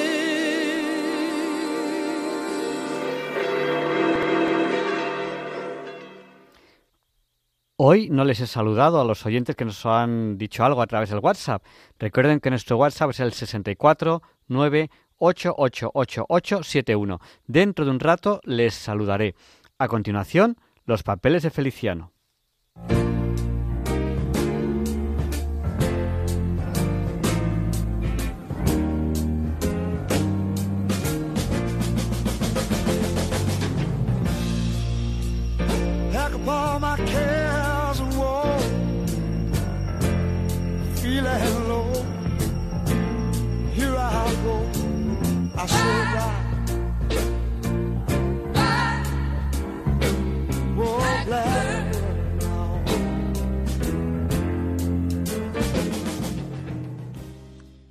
¿Qué tal, Javier Ángel? Mira, raro es el día que por los líos políticos no salga a relucir el nombre de Francisco Franco. Pues mira, hoy os voy a hablar de su hermano Ramón, todo un personaje que fue considerado en su época un héroe nacional. Sí, bueno, eh, el héroe del Plus Ultra, nada menos. Eh, un hombre muy controvertido, creo yo. Pues sí, muy, muy controvertido, Javier Ángel. Mira, Ramón era un tipo extrovertido, simpático y bastante atrabiliario. En resumen, y por decirlo castizamente, un tío echado pa'lante, ¿no? Que donde iba la montaba y que hacía lo imposible para no pasar desapercibido. Siempre llevó a mal traer a su hermano Francisco, que claro, como hermano mayor, intentaba encauzarlo por el buen camino con didácticas cartas que siempre encabezaba. Mi desgraciado hermano Ramón. Bueno, pero los dos hermanos, eh, creo yo que hicieron carrera en la guerra de África. Sí, mira, precisamente Ramón se alistó voluntario a la guerra de África para intentar emular a su hermano, ¿no? Pero claro, no tenía nada que ver con su disciplinado hermano, ¿no? Ramón se enroló en los regulares porque es donde se enteró que había más marcha y bueno, ahí en más de una ocasión le tocó luchar cuerpo a cuerpo, ¿eh? O sea, que y en los regulares destacó más por su actitud temeraria que valiente, ¿no? Se mimetizó con el paisaje del lugar, vestía de chilaba, se dejó barba eh, y, y tomaba mucho el sol para ennegrecerse la piel. Bueno, enseguida se hizo muy popular, ¿no? Por sus grandes algaradas, tanto en el frente como en la retaguardia. Mira, en Melilla se llegó a subir al escenario de un teatro de varietes para secuestrar a una cupletista. Y hasta llegó a formar desnudo en su batallón portando exclusivamente su correaje y pistola. Pues como él decía, la orden del día que dice es estrictamente uniformidad, correaje y pistola, pues ya está. su deseo de llamar la atención era infinito, ¿eh? pero la verdad es que esto le ayudó muy poco en su carrera militar. Entonces comenzaron a llegar a Marruecos los primeros aeroplanos y seducido por el riesgo que se corrían esas frágiles máquinas, se hizo piloto de guerra. En el incipiente cuerpo de aviación, sus hazañas fueron reconocidas y compensadas, y su valentía y su campechanía claro, le hicieron acreedor de una gran popularidad nacional. Bueno, y, y fue allí cuando se vino arriba y organizó este vuelo del Plus Ultra tan conocido. Pues sí, sí, porque claro, su fama, eh, que la fama, ya te digo, era popular, pues yo qué sé, como Jesús Gil en su época, ¿no? Era uno que lo conocían todos los estamentos sociales. Pues le llevó a organizar un vuelo de larga duración, un raid el más largo que nunca se había realizado hasta esa fecha. Hablamos del año 26 y se embarcó en un hidroavión que llamó el Plus Ultra, con sus compañeros Ruiz de Alza, Durán y Rada. Partieron de Palos de la Frontera y tras varias escalas llegaron hasta Buenos Aires, donde fueron recibidos como verdaderos héroes por una multitud enfervorecida. Eh, bueno, o sea, ni, ni en un mundial de, de fútbol, ¿no? Eso fue una locura. Y esta hazaña le dio fama mundial, ¿eh? ya no solo en España, sino en todo el mundo fue conocido, más que Limber, vamos. Entonces, envalentonado por el éxito, quiso hacer un segundo viaje, pero fracasó en el intento, pues bueno, con las prisas, improvisó todo y no lo le prepararon bien. Entonces, para exculparse del fiasco, se enfrentó con el rey y con el director Miguel Primo Rivera, al que les achacaba todas las culpas, y desde ese momento se hizo un feroz antimonárquico. Cuando Galán y García Hernández se sublevaron en Jaca, Ramón Franco llegó a despegar del aeródromo de Cuatro Vientos dispuesto a bombardear el Palacio Real. Afortunadamente, pues bueno, debió recapacitar a última hora y en vez de bombas tiró unas octavillas revolucionarias sobre el palacio y siguió viaje a Lisboa donde se exilió. La Segunda República rehabilitó a Ramón Franco como héroe nacional, pero enseguida se dieron cuenta de que en el pecado llevaban la penitencia y lo fueron apartando de la primera línea por sus continuas insensateces y excentricidades. En esa difícil época política, la- las relaciones entre los dos hermanos fue muy tensa. ¿eh? Pues a fin de cuentas, Francisco Franco era un militar reconocido por la República y las ocurrencias de Ramón le podían afectar a su prestigiosa carrera. Las salidas de Ramón es que eran de este cariz, ¿eh? Javier. eh, mira, decía. Cuenta, cuenta, cuenta. O sea, por ejemplo, ¿eh? cuando le preguntan por la posible actitud de Franco ante la República, Ramón dijo: Paco, por ambición, asesinaría a nuestra madre y por presunción mataría a nuestro padre. Se presentó a diputado por Barcelona con Esquerra Republicana, una Esquerra eh, desbocada que ya había proclamado el Estado catalán, pero a la vez por otro partido, que no me acuerdo cuál era, pues en Sevilla. Y precisamente en Sevilla lo conoció Pepín Bello en plena campaña electoral. Y Pepín lo definió como una mula loca. Les enviaba cartas, bueno, revolucionarias, exaltadísimas, y, las firmaba como el chacal. Bueno, eh, en aquella época eh, te podías presentar a la vez por varios distritos y a la vez en distintos partidos, ¿no? Y al final salió diputado por Esquerra Republicana. Sí, sí, fíjate ni era de catalán ni era nada, ¿no? Pero bueno, el caso es que él se tomó muy a pecho su nuevo cargo, ¿eh? Y en su primera intervención como orador, pues bueno, intentó hacer las cosas en serio, pero fue un fracaso porque cada día estaba catalogado como un botarate, ¿no? Y nadie le hizo caso. Entonces volvió a las andadas y encabezó un grupo de seis irreductibles diputados que se dedicaban a montar y boicotear con unos follones terribles todas las sesiones. Estaban muy orgullosos de sus desafueros y se hacían llamar los jabalíes. De tal guisa que se presentaron ante don Miguel de Unamuno muy ufanos y le dijeron, Don Miguel, nosotros somos los jabalíes de las Cortes. A lo que Unamuno les contestó muy enfadado, ¿jabalíes? ¿Jabalíes? Los jabalíes van solos o a lo mucho de dos en dos. Los que van en piara son los cerdos. Pues vaya con Don Miguel. Es que, bueno, Unamuno era mucho Unamuno. Era mucho Unamuno, don Miguel. Mira, Ramón Franco era un personaje, ya insistimos mucho, pero es que es verdad, era muy, muy, muy popular. Y claro, sus salidas de tono ponían en serios aprietos a los gobiernos de la República. Así que al final decidieron quitárselo del medio y lo enviaron a Washington como agregado militar de la embajada. Y allí los Estados Unidos le pilló el levantamiento del 18 de julio. En principio, él se ofreció a la República, pero claro, estos declinaron muy cortésmente, pues pensaron que ya tenían bastante con lidiar con un Franco como para tener que lidiar con los dos. Y al final se unió al bando nacional. O sea, que le, le daba igual. Y es que además, bueno, ahí parece ser que le influyó un poco la noticia del fusilamiento de su amigo del Plus Ultra, precisamente Ruiz de Alda, ¿no? Pero bueno, a pesar del conocido pasado revolucionario de Ramón, su hermano Francisco lo admitió y lo trató muy bien, lo prohijó además, cosa que extrañó bastante, ¿eh? pues Franco había fusilado sin pastañear a amigos íntimos, incluso a un primo suyo, por estar en el bando equivocado. ¿eh? Sin embargo, a Ramón le dio buenos puestos y ascensos, cosa que no sentó nada bien entre los mandos nacionales, que siempre lo consideraron porque a un advenedizo y un enchufado, ¿no?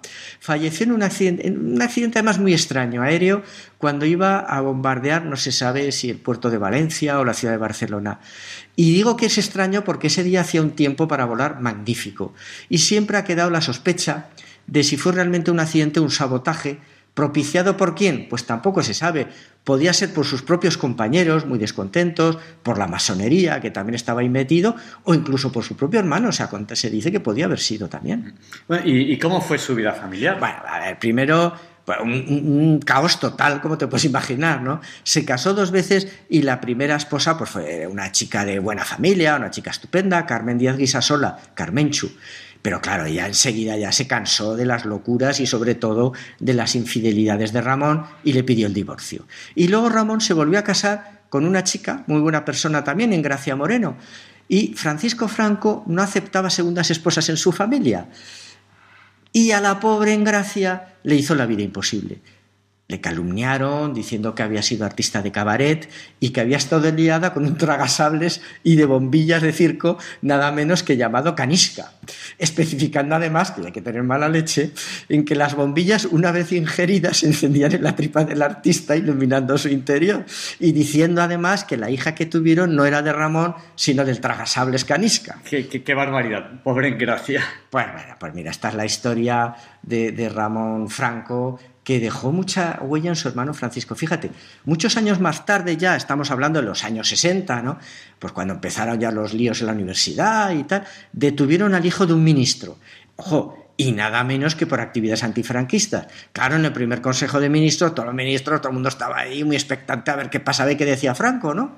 Y entonces Franco, contra todo pronóstico, se, se mostró muy comprensivo y dijo, tal vez acordándose de su hermano Ramón, en todas las familias hay un chico descarriado ignorándolo los padres. Curiosa reflexión. Gracias, Feliciano, por haber compartido con nosotros eh, esta sección esta noche. Pues nada, muchas gracias a ti y cuídate, Javier Ángel, porque recuerda que tú eres necesario, que nosotros solo somos contingentes.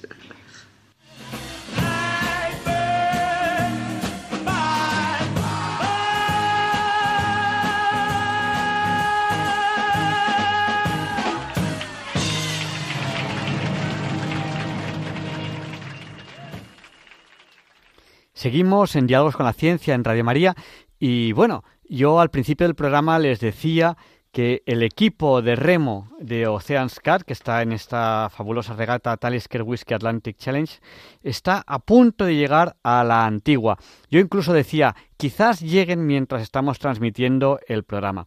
Bueno, he conseguido contactar no con ellos que están remando, sino con, el equipo, el equipo que, que está en tierra, y me acaban de informar ahora mismo, hace nada, que se espera su llegada a, la antigua, siendo los primeros en llegar, por tanto ganarían la regata, eh, alrededor de las 6 de la madrugada hora española. O sea, todavía les quedan unas cuatro horas y pico de, regata.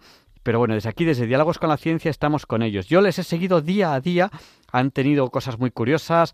Eh, les invistió un tiburón, tenía miedo de que les rompiese el timón. Se les rompió la orza, tuvieron temporales. Eh, se les estropeó el equipo eléctrico. Todo esto sin ayuda, sin ayuda. Si alguien les ayuda, quedarían inmediatamente descalificados y bueno, eh, posiblemente dentro de unas cuatro horas y pico ganen esta regata y ya les anuncio que muy posiblemente, muy posiblemente la semana que viene podremos entrevistarles y podrán contarnos sus peripecias en esta aventura de atravesar el, Atlántico a remo en regata. Hay barcos que todavía están por todo el camino, algunos todavía cerca de La Gomera, y ellos ya están a punto de llegar a la antigua. 3.000 millas náuticas, 4.800 kilómetros remando sin parar. Si no me equivoco, llevan 28 días de regata. Yo les he seguido día a día. A continuación, el profesor José Manuel Amaya nos presenta la sección de curiosidades científicas y luego saludaré a las personas que nos han saludado a través del WhatsApp al 64 9 888871. Ánimo al equipo Oceanscar que está a punto de ganar esta regata. Desde Diálogos con la Ciencia les apoyamos. Buenas noches, señoras y señores oyentes.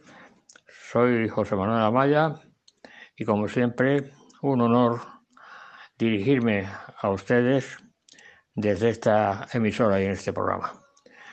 Hoy les voy a mm, contar un hecho verdaderamente curioso que ocurrió a mediados del siglo XIX. Antiguamente, el estudio de la astronomía se centraba en la posición de las estrellas en determinar la posición de las, de las estrellas. Pero en el momento en que a mediados del siglo XIX se produjo el hecho, el invento de la eh, espectroscopía, entonces todo el panorama estelar cambió totalmente la investigación. La investigación me refiero de las estrellas. Porque además de determinar su posición, se determinaba su espectro. Y el espectro de cada estrella es como si tuviera un carnet de identidad.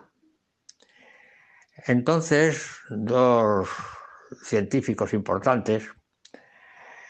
Uno de ellos eh, que trabajó justamente, que fue, fue maestro, profesor de nada menos que de Max Planck, el que inició la mecánica cuántica en el 1900 y eh, esto también un científico importante que era mm, tenía un laboratorio que era el mejor laboratorio que tenía Europa, era Bunsen. Entonces, entre eh, Bunsen y Gustav Kirchhoff se dedicaron a determinar los espectros de las estrellas. Con lo cual, como Bunsen era el dueño de unos laboratorios importantísimos a nivel, pues a nivel mundial prácticamente, eran los más importantes de Europa, y entonces resulta que tuvo que dejar la dirección de estos laboratorios y mm, eligió a una de, una de las personas de su máxima confianza para que ocupara su puesto y él dedicarse a la determinación del espectro de las estrellas y concretamente a la astronomía, que pasó de llamarse astronomía a llamarse astrofísica. Bien, eh, la persona que dejó encargada de los magníficos laboratorios se llamaba Bayer, Bayer un, un químico muy bien formado, una persona muy eh, experta en la investigación y que se dedicaba justamente a investigar sobre la degradación de mm, la urea y concretamente del ácido úrico. Este señor, Bayer, tenía una novia que se llamaba Bárbara, que ya hacía bastante tiempo que mantenían una relación y tenían un compromiso, un compromiso matrimonial. Pero resulta que en un momento dado, por las circunstancias que fueran, que esto sucede con cierta frecuencia en los noviazgos, pues Bárbara eh, rompió el noviazgo y mm, puso término a la relación. Y entonces resulta que como él quería mucho a Bárbara y habían tenido incluso un compromiso de matrimonio en, fechas determinadas, tenían incluso ya fijada la fecha que iban a contraer matrimonio, pues él, intentó ver cómo podía reconquistar a, Bárbara.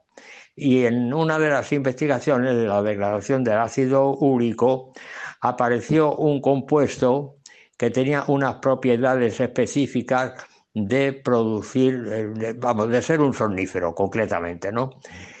Y como tenía estas propiedades de ser un magnífico somnífero, lo probaron con animales, con experimentales, etcétera, etcétera. Eh, pues claro, mm, era una promesa para comercializarlo a través de las eh, farmacias. Pero resulta que no tenían el nombre apropiado para que saliera a la venta, concretamente, ¿no? Y venderlo en, las farmacias.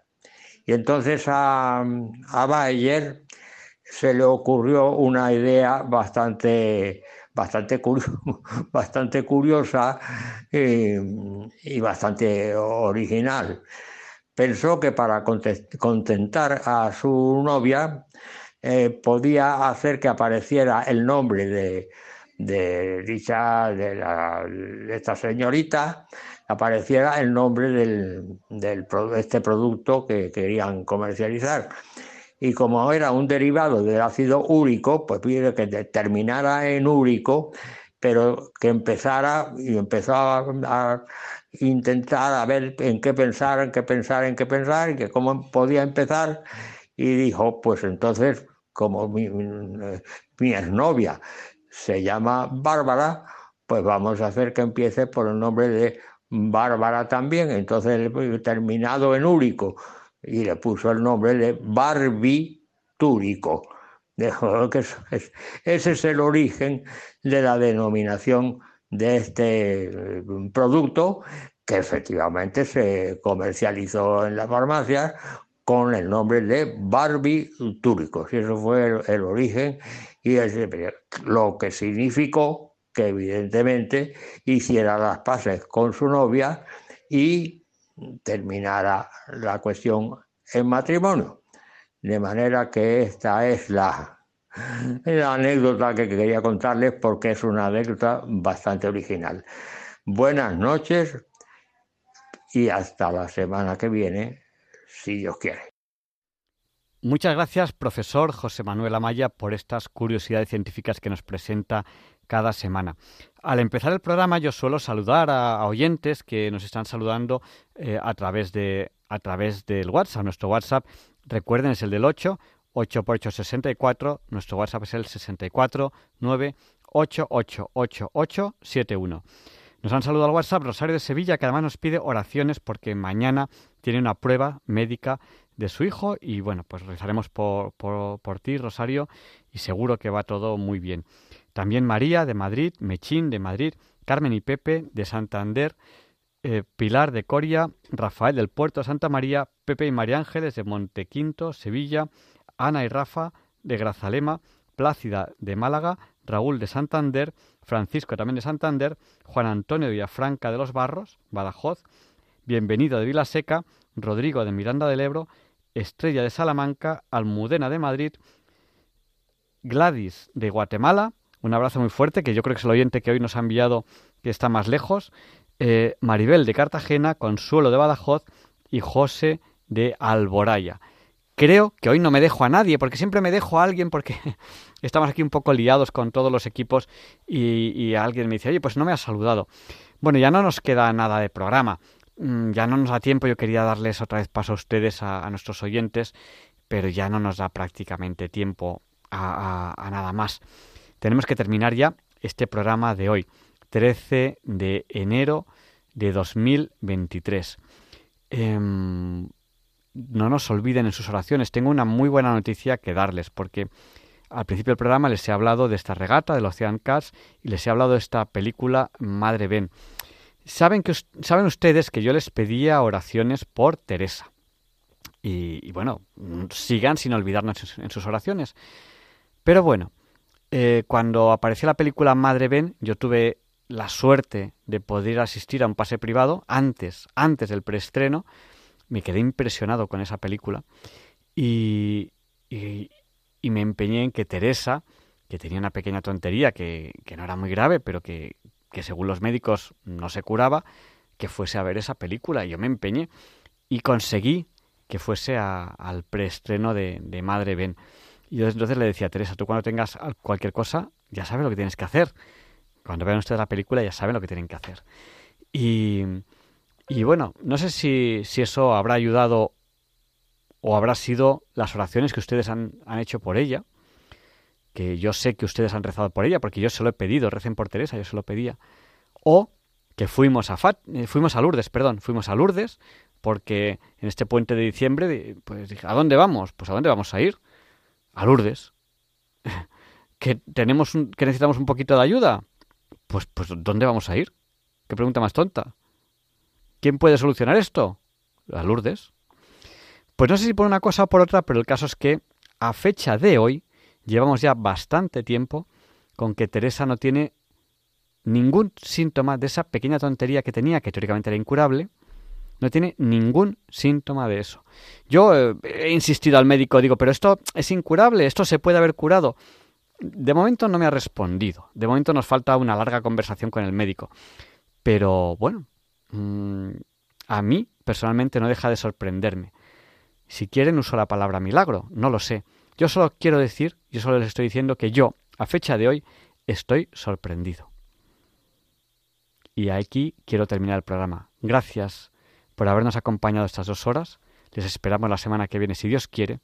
Les dejamos con el Catecismo de la Iglesia Católica, con Monseñor José Ignacio Munilla, que sé que les encanta. La semana que viene posiblemente podamos entrevistar al equipo de Ocean's Cat, que si Dios quiere ganarán la regata esta noche, aproximadamente a las 6 de la mañana. Y le pediremos a San Juan Pablo II que interceda por nosotros para que se nos libre del mal.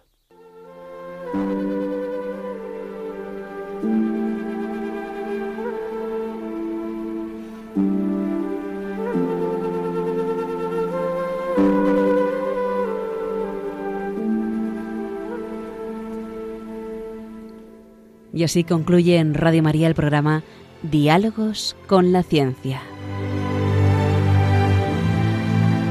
Dirigido por Javier Ángel Ramírez.